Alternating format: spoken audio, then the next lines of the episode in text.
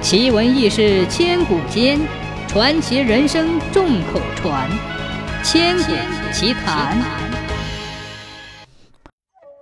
后唐皇帝庄宗特别喜欢打猎。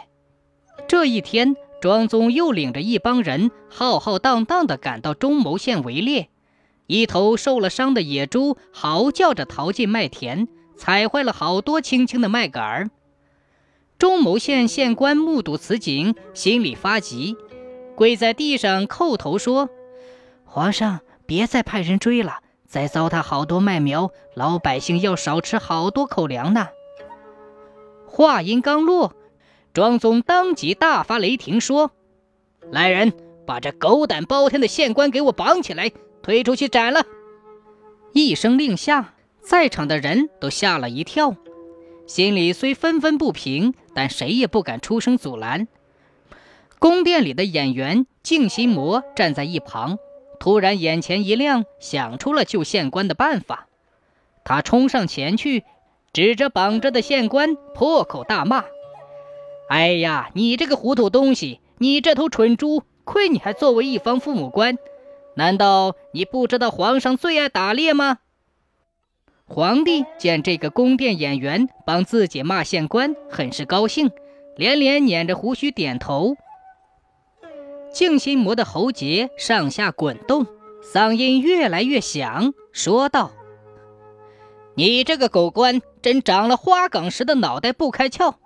你应该事先把那块大麦田空起来，事先通知皇上来围猎，为啥偏叫老百姓在上面种庄稼呢？”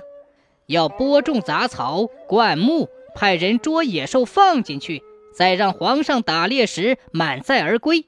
你还怕老百姓饿肚皮吗？还怕国家收不上税吗？静心魔越说越带劲儿，仿佛真的沉浸在某个角色中。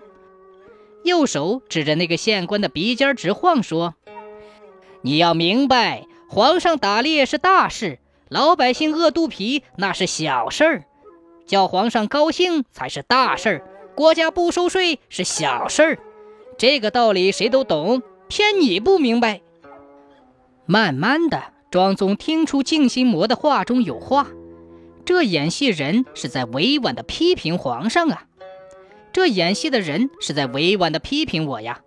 看样子是自己错了，如果硬要一意孤行杀了这县官，下属们肯定会不满，名声也不会太好。